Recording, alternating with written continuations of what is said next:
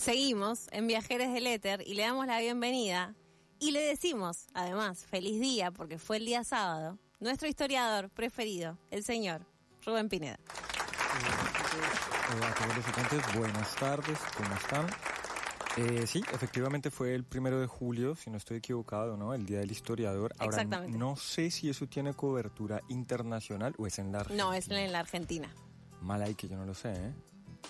Flojo, Bueno, la verdad que la columna flojito. efemérides empieza flojeli. Empieza Vamos a ver con. Sarasa qué pasa con tu contrato del año que Eh, viene. Bueno, tengo que hacer también eh, queja pública porque Apa. nuevamente el señor Tincho Benítez no está presente El en el estudio. Así es, así que yo ya estoy por pensar que es deliberado, que es a propósito, Mm, así que está todo mal con Tincho. muy feo, la verdad, lo que está Tincho pasando. muy feo, Tincho. Ojalá te recuperes pronto de todos los males que te Dos aquejan. columnas que nos venimos evitando. No, mentira. Ya, vamos a volver a coincidir, Benchi. Son cosas de, de los astros que explicaremos en la columna de los astros. Cosas de los... Yo no me he animado todavía a proponer columna conjunta con la compa que hace. Te quiero ver ahí, ¿eh? ¿Qué puede va a salir ser- de ahí? Va a ser madera. incómodo. va, a ser, va a ser incómodo o simpático, qué sé yo. Bueno, en todo caso, hoy nos reúnen nuevamente las efemérides. Hoy venimos a hablar otra vez de efemérides, de esos eventos marcados en el calendario que a veces son efectivamente como conmemoraciones oficiales de los países y otras veces no.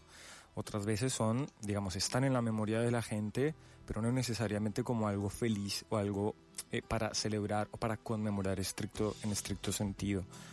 Hoy traemos una linda, una simpática, que en realidad son dos, y dos interesantes, polémicas para discutir. Interesantes es igual feas. Eh, voy a decir polémicas, nada más. Claro. Bueno, Entonces, las simpáticas y arrastrándonos desde junio, una que quedó colgada, es que el 25 de junio, de, eh, de todos los 25 de junio, Ajá. se celebra el Día Internacional de los Beatles. Mirá y se vos. celebra porque un 25 de julio del 67, los Beatles hicieron, participaron de una de las primeras, si no la primera transmisión satelital que hubo en el mundo, tocando el tema eh, All You Need Is Love en los estudios de la BBC para mm, al- algo así como 100 países en simultáneo. Fue una de las primeras transmisiones satelitales, por eso el 25 de junio se celebra el Día Internacional de los Beatles. Ahora, el 10 de julio, y aquí venimos a nuestro mes actual, se celebra el Día de los Beatles. No internacional, sí, rarísimo, pero es un día que es sí oficial en la ciudad de Hamburgo y en la ciudad de Liverpool se hermanan esas dos ciudades y lo celebran. Ustedes saben, Hamburgo fue uno de los primeros lugares donde los Beatles pudieron hacer, un, digamos, toques en vivo y donde empezaron a ganar notoriedad más allá de Inglaterra. Y eh, se celebra el 10 de julio porque es el regreso de la gira, de la primera gira estadounidense de los Beatles en los Estados Unidos. Recuérdense que en esa época pegarla en Estados Unidos era pegarla en el mundo entero. Era la única, digamos, era la principal sociedad industrial del mundo, la, la- la- el mercado más grande del planeta para la música en ese momento, entonces era como mucho, muy importante. Y ese regreso se da el 10 de julio del 64 para celebrar eh, un poco también el estreno de la peli de los Beatles, A Hard Day's Night. no la vi. No vi ninguna de las pelis de los Beatles. Pará, entonces, si nos preguntan cuál es, ¿cuál le digo? ¿Este Eh, o le digo el otro? En el caso de la Argentina, yo no me meto, ustedes son un país muy contencioso, tienen sus propias fechas, capaz aquí hay un día argentino de los Beatles, así que Fija, no lo sé. eh, fija, lo voy a buscar mientras Sí. que seguimos charlando. Bien, ahora vamos a las que son un poco más eh, interesantes, polémicas, de las que además no hemos hablado ya, porque recordemos, este es el segundo julio que hacemos aquí en la columna de efemérides. Y eh, el julio pasado, eh, que también fue histórico, gracias por ese meme excelente que está para la difusión de la columna. Ya encontré un tercer día de los Beatles. No, en serio. 16 No de enero. Día Sí, internacional. lo leí, pero la UNESCO no lo aprobó. Por- ah, o sea que si las instituciones sí. no, di- no nos No- dicen que no sí, lo no los tomamos. No lo tomamos. ¿Desde cuándo es esto? Esto va a No estar, lo esto va a estar tomamos. Ah, bueno.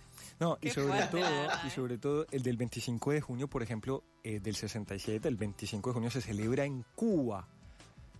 En las calles de Cuba, cerca a la estatua, una famosa estatua que hay de Lennon en La Habana, se, se hacen manifestaciones ese 25 de junio que suelen ser un poco contradictorias a lo que vamos a hablar ahora, porque un 26 de julio de 1953 ocurrió el asalto del cuartel Moncada. Es un asalto de un cuartel militar que está en la provincia de Santiago, en Cuba, que fue intentado hacer por 150 muchachos realmente muy jóvenes para eh, hacer caer la dictadura de Fulgencio Batista.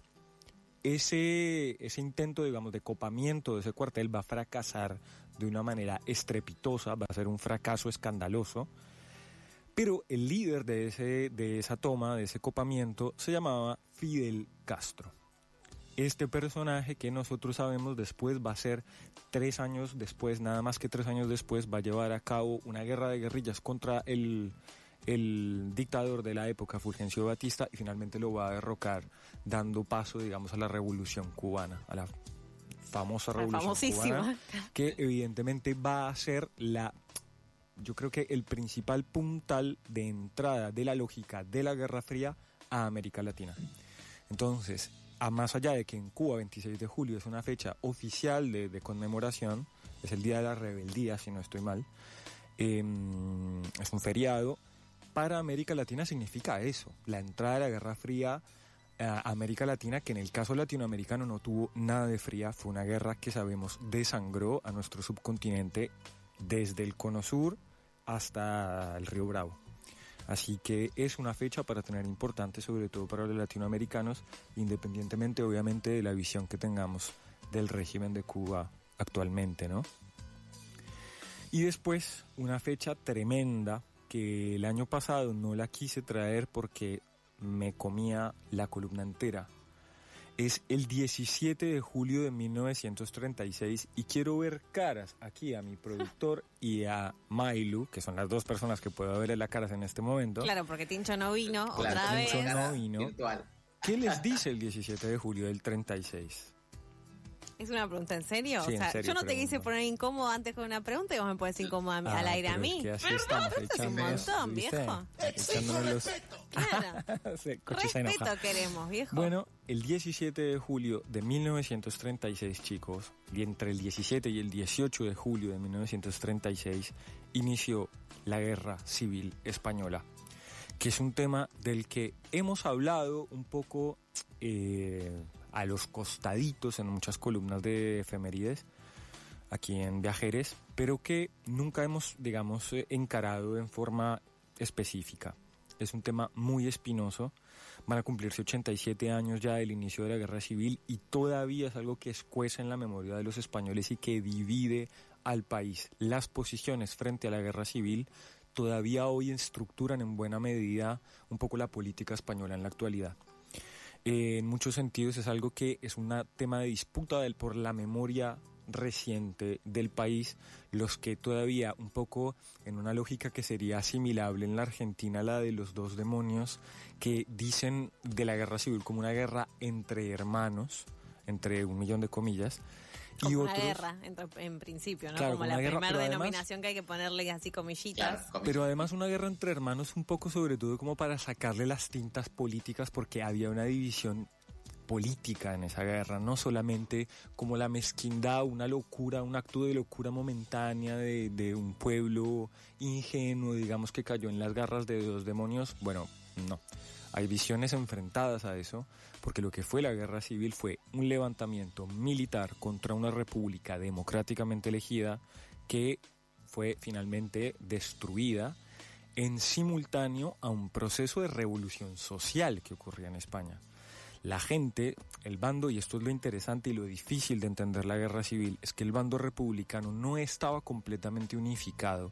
Había importantes divisiones dentro del bando republicano desde los sectores más liberales, digamos, eh, moderados de la República, pasando por los comunistas alineados con la política de Moscú, del Frente Popular y de hacerle una resistencia al fascismo, y por sectores mucho más radicalizados que en el caso español estaban intentando transformar la sociedad española de manera absolutamente radical. Pienso en los trotskistas del POUM, y los anarquistas, que tuvieron un papel especialmente tremendo y violento en algunos casos en los campos de España, especialmente. Esa es una guerra que eh, internacionalmente fue el preámbulo de la Segunda Guerra Mundial y que un poco nos dejó ver cómo iba a ser la lógica política de la, digamos, de la geopolítica internacional en la Segunda Guerra, porque al bando republicano solamente en esa época lo apoyó la Unión Soviética, obviamente, con armamento, con tanques, con aviones, no tantos como pudieron ser, pero estuvo ahí y con muchos comisarios políticos sobre todo. Las brigadas internacionalistas, que fueron estos cuerpos de voluntarios de todos los países del mundo y muchos argentinos además, o muchos español argentinos de la enorme migración española que hubo en la Argentina y que mandaron voluntarios a pelear. Ojo, no es que toda la Argentina o todos los españoles en Argentina estaban a favor de la República. Aquí, como todo lo que ocurre en Argentina, siempre se vuelve dicotómico. Había un bando republicano y un bando nacionalista en la Argentina y son famosas las rayetas entre, entre españoles por esos días en los bares de Buenos Aires. Y un país que lamentablemente se olvida que apoyó a la República, que es México. México lindo y querido, que en esa época gobernaba Lázaro Cárdenas y que envió un México que tenía sus propios problemas, era un país de tercer mundo intentando darse un camino de desarrollo, pero que envió municiones armamento y plata a la República Española, comprometido con la República, además de ser el país fuera de Europa que más exiliados españoles recibió. México tuvo la política de recibir, a todos los exiliados de la República Española, cerca de 20.000, y entre ellos llegaron personajes de la talla de, por ejemplo, Luis Buñuel a México. La cultura mexicana, el cine mexicano, vivió una especie de renacimiento por esos años por la enorme migración cultural y artística de los exiliados de la República Española en México. Eh, y del bando nacional, todo hay que decirlo, por eso es que es polémico decir que es simplemente una guerra entre hermanos. Tengámoslo claro, estaba la falange española, los fascistas de España, los carlistas, los monárquicos, la Italia de Benito Mussolini y la Alemania nazi. Dime con quién andas y te diré quién eres. Entonces, Hermoso grupo, ¿eh? la verdad una joya. Sí, otra cosa que hay que decir fue la absoluta inutilidad de Inglaterra y Francia, que siendo democracias no hicieron absolutamente nada por apoyar la República y la abandonaron a su suerte. Chicos, en la Argentina, miren, Manuel de Falla, músico que fundó aquí un conservatorio, Margarita Shirgu, una actriz y escritora, y un historiador que fue muy importante en nuestra universidad, Claudio Sánchez Albornoz, medievalista y profesor de nuestros docentes. Mailu. Así que sí, eh, recomendaciones muy cortito, obviamente la peli de los Beatles, A Hard Day's Night, el álbum y la peli. Eh, un biopic que se hizo en el 2002 sobre Fidel Castro, Fidel que muestra justamente estos años de la toma del cuarto en Moncada. Eh, las películas de Soderbergh, de Benicio del Toro sobre el Che, que también muestran un poco lo que fue la vida de Fidel Castro. Y ya, bueno, yo creo que estamos. Que más que completo, ¿no? Eh, no, no es suficiente. ¿y de la Guerra Civil Española? De la Guerra Civil Española, por ejemplo, eh, esta peli Tierra y Libertad de Ken Loach, que es muy famosa. Y bueno, a ver, tantos escritores, poetas, artistas españoles que escribieron sobre la República, creo que no me daría un programa para mencionarlos a todos, ¿no? ¿Saben cuál es una exiliada importantísima, superheroica? ¿Quién? La bruja del 71 del Chavo del Ocho. Aplausos. Angelines Fernández fue una guerrillera del maquis español que combatió en defensa de la República. Espectacular.